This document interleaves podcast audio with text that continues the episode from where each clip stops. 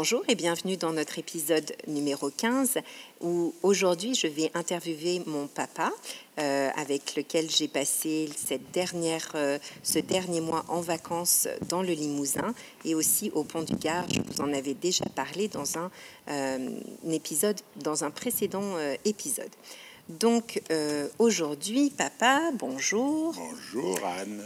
Euh, donc nous avons un petit peu préparé le thème de notre interview et ce thème sera la cuisine. Pourquoi la cuisine est si importante et euh, pourquoi c'est ta passion? Ben, C'est ma passion euh, tout simplement parce que je suis un très bon français et la cuisine est un moment de partage et de convivialité et pour les Français c'est un moment très privilégié et très important dans leur façon de vivre. Réaliser une recette avec différents ingrédients procure toujours une joie intense de marier les saveurs, les textures et de découvrir d'autres horizons. La cuisine est universelle. On peut prendre différents ingrédients et les, les accommoder de façon tout à fait différente. Pour moi, ma vocation, ben, c'est découverte euh, à mon adolescence, quand euh, le dimanche arrivait, il fallait préparer les repas familiaux et étant l'aîné d'une grande tribu, et surtout mes parents n'avaient pas toujours le temps nécessaire pour confectionner les repas, ils me mettaient à la tâche. Donc c'était avec un grand plaisir que je préparais ben, pâtisserie, plat principal, et puis après quelques spécialités de nos, de nos régions pour que mes frères et sœurs, mes parents, apprécient euh, les différents mets. Alors c'est vrai que c'est une vocation que tu as eue, papa, mais aussi c'était le pays euh, privilégié pour l'avoir, n'est-ce pas? Puisque la France est connue pour sa gastronomie. Voilà, ben, la France est le pays de la gastronomie, de la tradition française, euh, le pays du bon pain. Hein, euh, nous avons des céréales, le blé, le seigle, vraiment produit par des par des producteurs euh, vraiment euh, au top et nous sommes reconnus pour avoir, euh, disons, le, meilleur pain à la française, en plus accompagné de un nombre incalculable de, de fromages. Je crois qu'à l'heure actuelle, il y en a 1200. Et notre vignoble varié, qui est connu dans le monde entier et qui fait partie de, ben, du patrimoine de élu au patrimoine de l'UNESCO euh, au niveau de la gastronomie française. Alors chaque région a son plat préféré, bien sûr.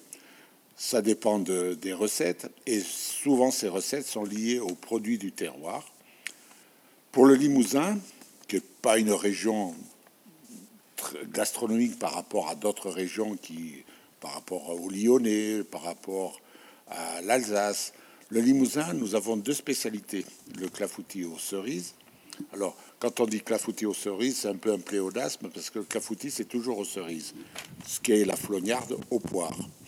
Alors, le clafoutis aux cerises, c'est ni plus ni moins qu'un gâteau à base de cerises fraîches, et le pâté de pommes de terre, qui était un plat, euh, un plat euh, très familial, qui se consommait surtout le, jeudi. Et euh, je vais vous en dévoiler vraiment grosso modo les les contours de la recette. C'est une sorte de tourte en pâte briochée dans laquelle on intercale des pommes de terre coupées en rondelles et pré-cuites et de la viande hachée. Alors la viande hachée, c'était souvent les restes nobles de la semaine ou du petit salé pré-cuit et haché quand euh, c'était l'époque de tuer euh, le cochon. Parce que tuer le cochon, c'était une tradition limousine et euh, on, agrémente avec une, petite garniture de persillade et de crème fraîche. Et le, pâté de pommes de terre se sert avec une salade, et comme je vous disais préalablement, euh, le jeudi. Le jeudi, car euh, c'était le jour où tous les pâtissiers, les boulangers faisaient le pâté de pommes de terre et les traiteurs faisaient le pâté de pommes de terre pour que la population consomme ce, ce mets.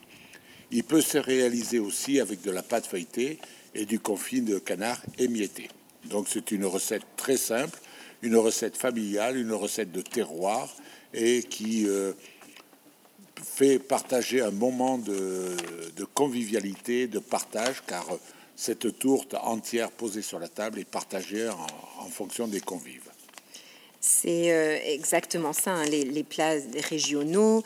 Euh, on parle aussi de plats nationaux, comme par exemple le stéréotype, des Français qui aiment la baguette, le fromage, le vin. Est-ce que c'est toujours d'actualité? Alors, c'est de plus en plus d'actualité. Hein, euh, l'apéro, le partage, la partage autour, ben, l'été autour d'une grillade, d'une plancha, et autour d'un plat même simple ça fait partie de nos, de nos traditions. Et euh, pas plus tard que ce matin, j'en discutais avec un monsieur et euh, un monsieur que je rencontrais pour autre chose. Et euh, on a discuté pendant deux heures sur notre, nos, traditions qui, qui restent ancrées et passer des moments comme ça de, de, de convivialité et de partage, ça procure un bonheur exceptionnel. On parle beaucoup de tradition, effectivement. Euh, il y en a une qu'on connaît euh, à travers le monde, c'est la tradition de l'apéritif en France. Alors papa, pourrais-tu nous expliquer le concept de l'apéro? L'apéro, en France, c'est le, le, nom euh, qu'on lui attribue, mais c'est l'apéritif. Et par définition, ce moment, une boisson alcoolisée ou non, et grignoter quelque chose moment de convivialité où le rituel est de séparer le travail et la détente. C'est-à-dire qu'on a fini notre journée de travail, eh bien avant le dîner, eh bien on, prend un petit moment de détente avec la famille, des amis, où on discute de tout et de rien, on refait le monde, bien souvent on n'y arrive pas, et c'est synonyme de bien-être, de partager et même d'improvisation. Liberté de goûter ce que l'on veut, passer d'un aliment à un autre, tester de nouvelles recettes.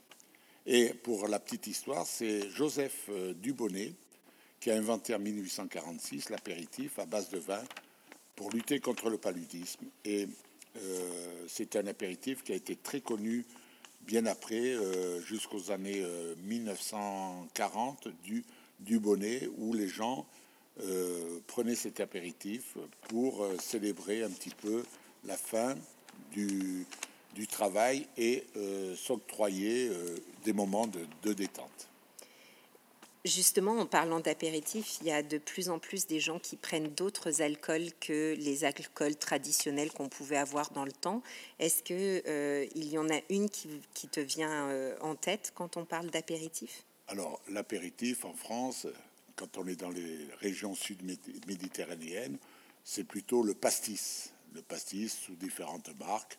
Bon, le Ricard pour les Marseillais, le Casanis pour les Corses, mais c'est tous à base d'anis, qui ressemble un peu à la Grèce euh, avec euh, le fameux ouzo.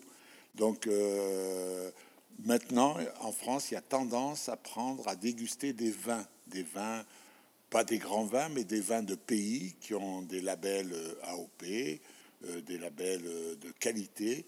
Et on découvre maintenant, à travers ces apéritifs, des vins de qualité mais des petits vins, mais qui sont très agréables à boire, que ce soit du vin blanc ou du vin rosé. Et là, le vin rosé, depuis quelques années, est en train de prendre une place importante, surtout pendant les vacances.